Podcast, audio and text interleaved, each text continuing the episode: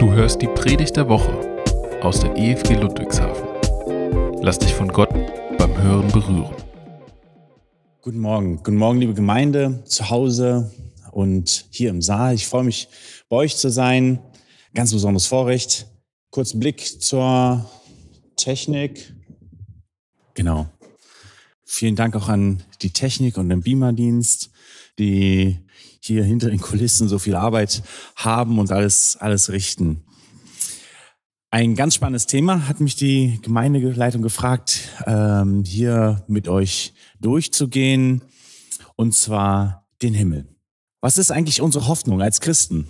Und ich denke, es ist wichtig, dass wir uns das wieder bewusst machen, darüber nachdenken, weil es gibt leider, muss man sagen, in der heutigen Christenheit ähm, irgendwie die Hoffnung, dass wir dieser Welt entfliehen. Entfliehen in einen Himmel und dann stellt sich die Frage, was wird mit der Erde? Was wird mit dem Leid, was auf der Erde passiert, den Hoffnungslosen, den Schwachen, die Gott noch nicht kennen, wenn wir der Erde entfliehen? Die Hoffnung Gottes für seine Gemeinde ist nämlich viel, viel größer.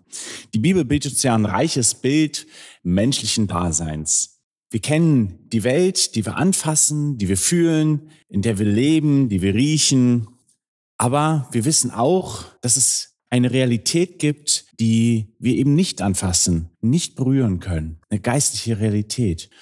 Trotzdem zu sagen, dass die Welt, in der wir heute leben, eine zweitwichtige Realität wäre, irgendwie untergeordnet unter die andere, eine Verschwendung von Raum und Zeit vielleicht, das ist nicht das Zeugnis der Bibel. Es ist eine Realität, die Gott geschaffen hat.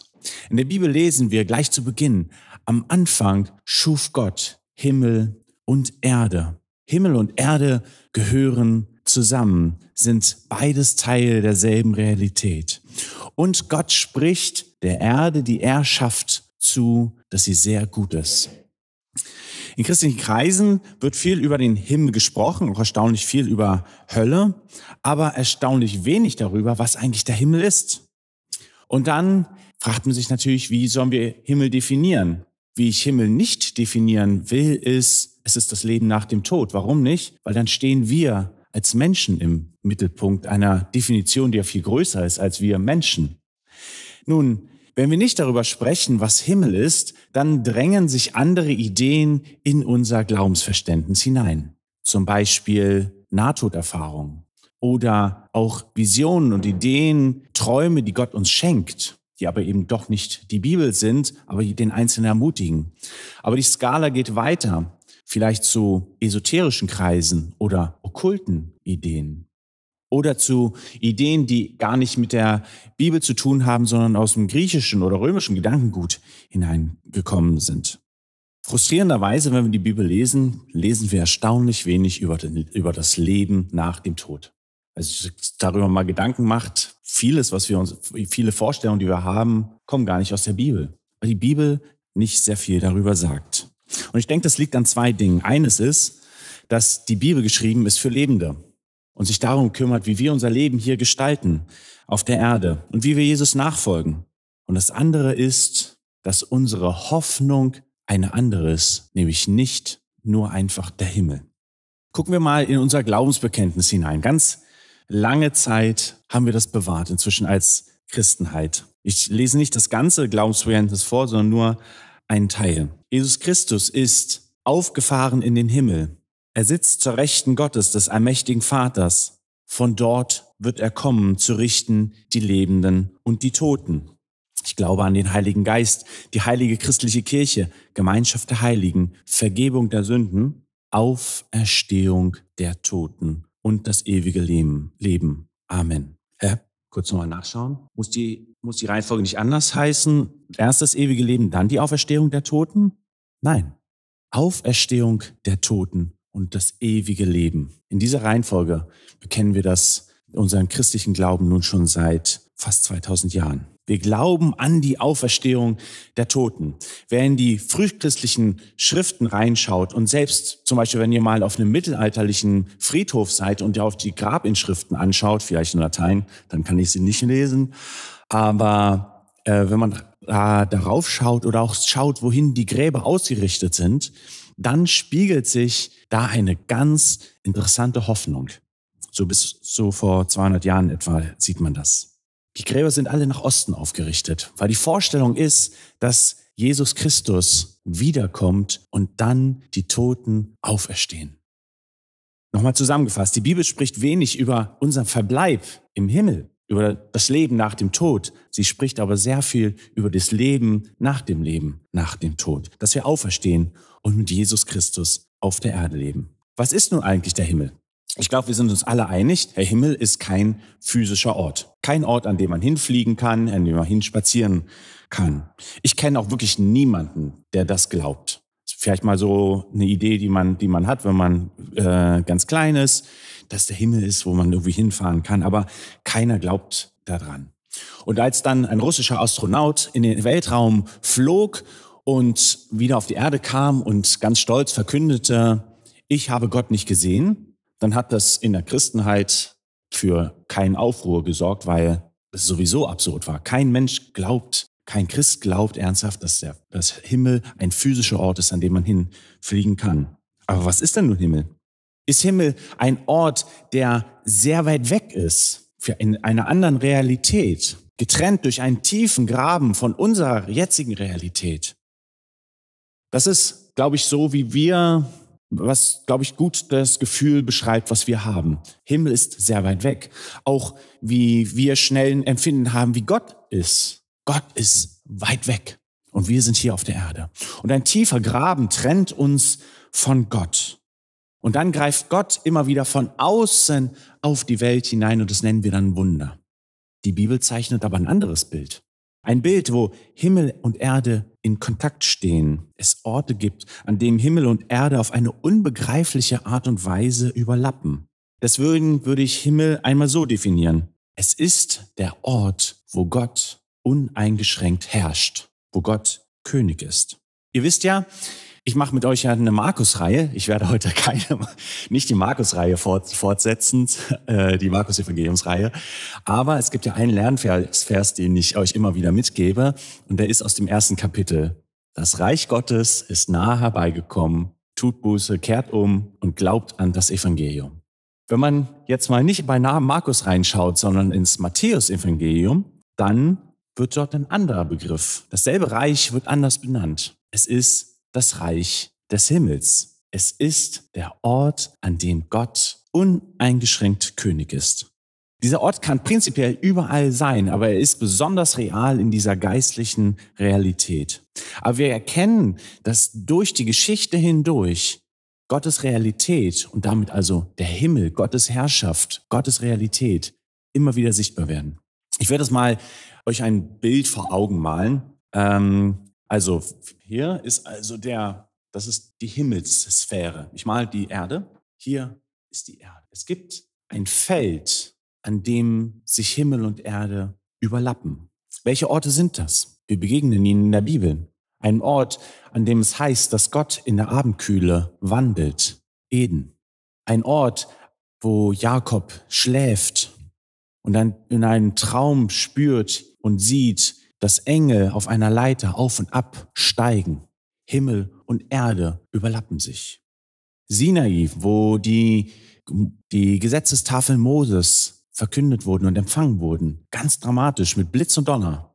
Himmel und Erde überlappen sich.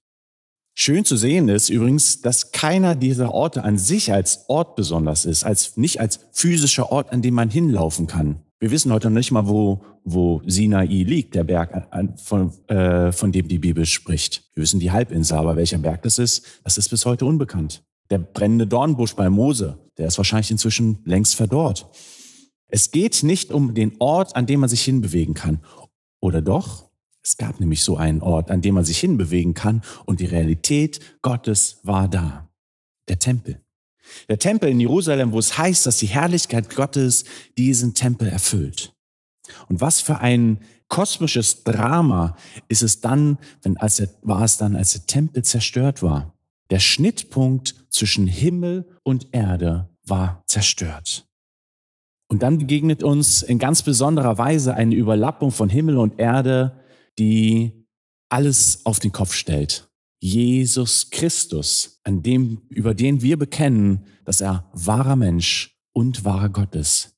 Der Fokuspunkt, wo Himmel und Erde wieder vereint sind. Und das sind, was sie sein sollen. Zusammen eine Realität, an dem Gott König ist in unserer Welt. Jesus ist nun aufgefahren in den Himmel. Wo ist Gott jetzt? Wo ist Himmel jetzt? Wo überschneidet sich Himmel und Erde jetzt? Liebe Gemeinde, in euch.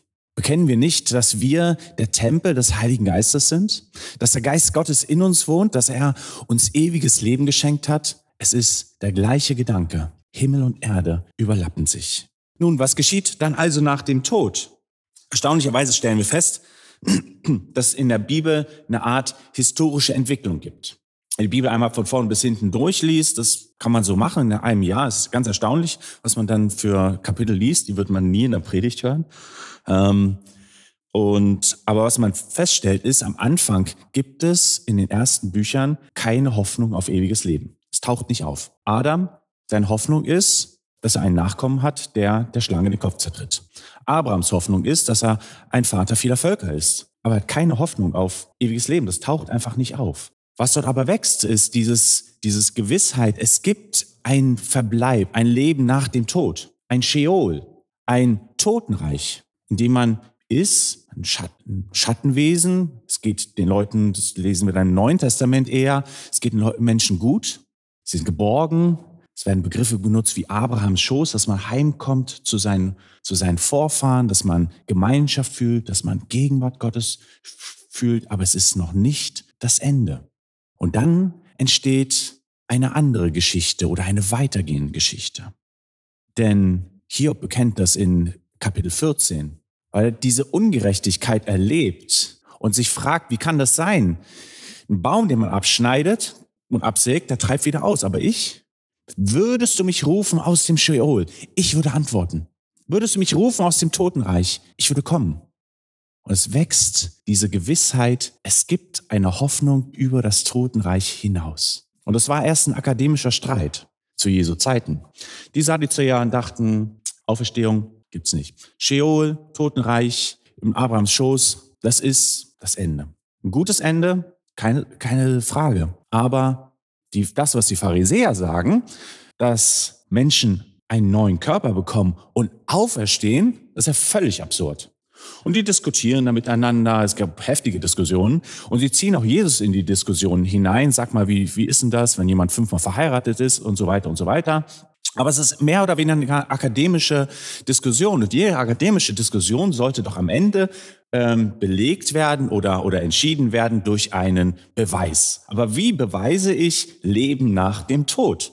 Oder Auferstehung? Ich meine, man müsste ja ein Experiment machen. Also jemand stirbt und dann steht er wieder auf von den Toten.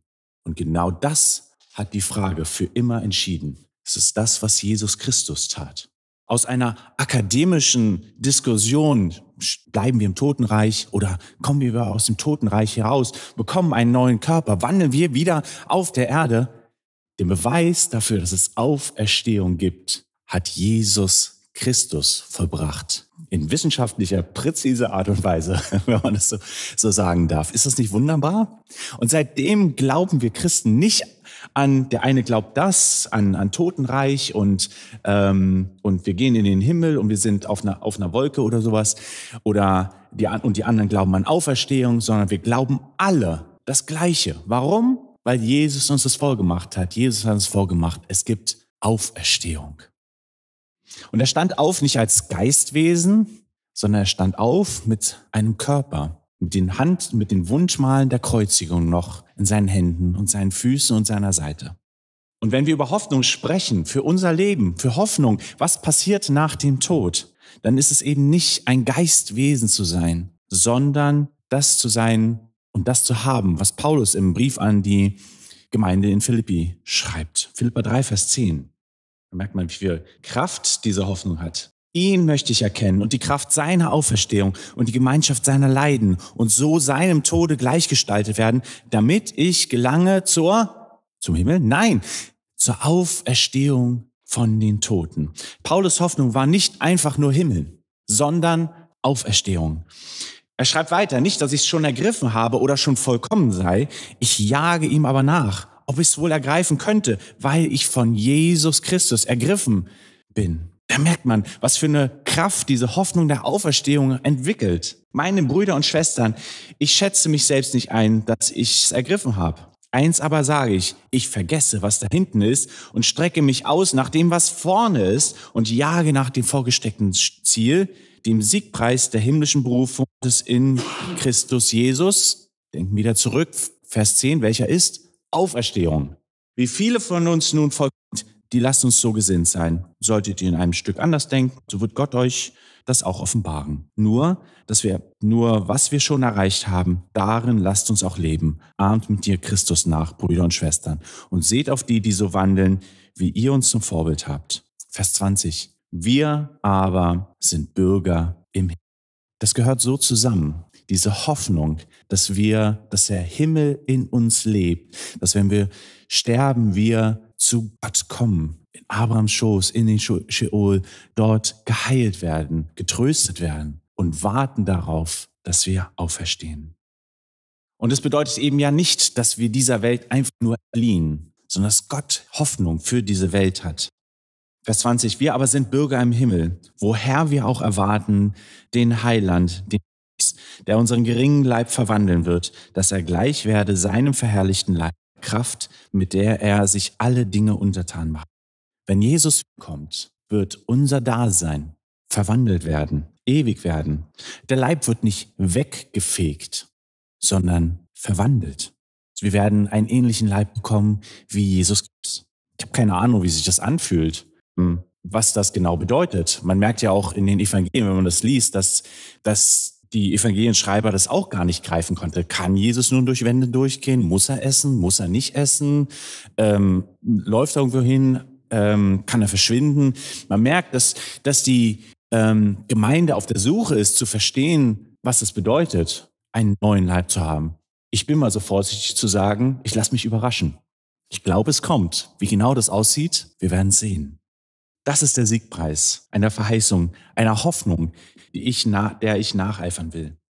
Und Johannes fasst dieses Wiederkommen des Herrn und dass er auf der Erde König wird, seine Herrschaft aufrichtet und Erde das sind, was sie schon mal im Garten Eden waren, ein Zusammensein von zwei zusammengehörenden Realitäten in wunderbare Worte, mächtige Bildsprache, die ich euch einfach mal vorlesen will. Schließt mal eure Augen, stellt euch das mal vor. Ich glaube, es gibt kaum einen anderen Weg, sich diesem Text zu nähern. Offenbarung, Kapitel 21. Und ich sah einen neuen Himmel, eine neue Erde, denn der erste Himmel und die erste Erde sind vergangen und das Meer ist nicht mehr. Und ich sah die heilige Stadt, das neue Jerusalem, von Gott aus dem Himmel herabkommen, bereitet wie eine geschmückte Braut für ihren Mann. Und ich hörte eine große Stimme von dem Thron her, die sprach, siehe da, die Hütte Gottes bei den Menschen. Und er wird bei ihnen wohnen, und sie werden seine Völker sein, und er selbst, Gott mit ihnen, wird ihr Gott sein. Und Gott wird abwischen alle Tränen von ihren Augen, und der Tod wird nicht mehr sein, noch Leid, noch Schrei, noch Schmerz wird mehr sein, denn das Erste ist vergangen. Und der auf dem Thron saß, sprach, siehe, ich mache alles neu. Und er spricht zu Johannes, schreibe, denn diese Worte sind wahrhaftig und gewiss. Und er sprach mir, es ist geschehen, ich bin das A und das O, der Anfang und das Ende. Ich will dem Durstigen geben von der Quelle des lebendigen Wassers umsonst. Wer überwindet, der wird dies ererben. Und ich werde sein Gott sein, und er wird mein Sohn sein. Die Feigen aber und Ungläubigen und Frevler und Mörder und Hurer und Zauberer und Götzendiener und alle Lügner, deren Teil wird in dem Pfuhl sein, der mit Feuer und brennt. Das ist der zweite Tod. Und es kam zu mir einer von den sieben Engeln, die die sieben Schalen hatten, gefüllt mit den letzten sieben Plagen, und redete mir und sprach, komm, ich will dir die Braut zeigen, die Frau des Lammes. Und er führte mich hin im Geist auf einen großen und hohen Berg und zeigte mir die heilige Stadt Jerusalem herniederkommen aus dem Himmel von Gott. So lehrt uns die Bibel, so beschreibt die Bibel diese nicht zu bleibende Realität, wenn die Herrlichkeit Gottes sichtbar wird und auch die Herrlichkeit, die ja in uns ist, sichtbar wird. Was bedeutet das für uns heute? Wenn der Himmel in dir lebt und der Schnittpunkt zwischen Himmel und Erde die Gemeinde ist, weil wir der Tempel des Heiligen Geistes sind, dann ist es, glaube ich, und da bin ich ganz gewiss, unser Auftrag, Himmel für die Menschen um uns herum zu sein und die Herrschaft Gottes auszurufen, aufzurichten in uns, in unseren Gemeinschaften, dort, wo wir sind. Dass wir dafür sorgen, dass Gerechtigkeit herrscht, dass Schönheit herrscht, Kreativität, Freude, Liebe, Hoffnung für Hoffnungslose, Gerechtigkeit für Geknechtete und Leben zu finden ist für die, die das Leben suchen. Und gerade in diesen schweren, schweren Zeiten, wenn Leid und Tod uns nahen, wissen wir, selbst wenn wir sterben mögen, sind wir geborgen in Gottes Reich, in der Gegenwart Gottes, in Liebe getränkt und getröstet, aber wartend, wartend auf Auferstehung und dass wir auf einer verwandelten, erneuerten Erde gehen und Gott wieder unter den Menschen wohnt. Amen.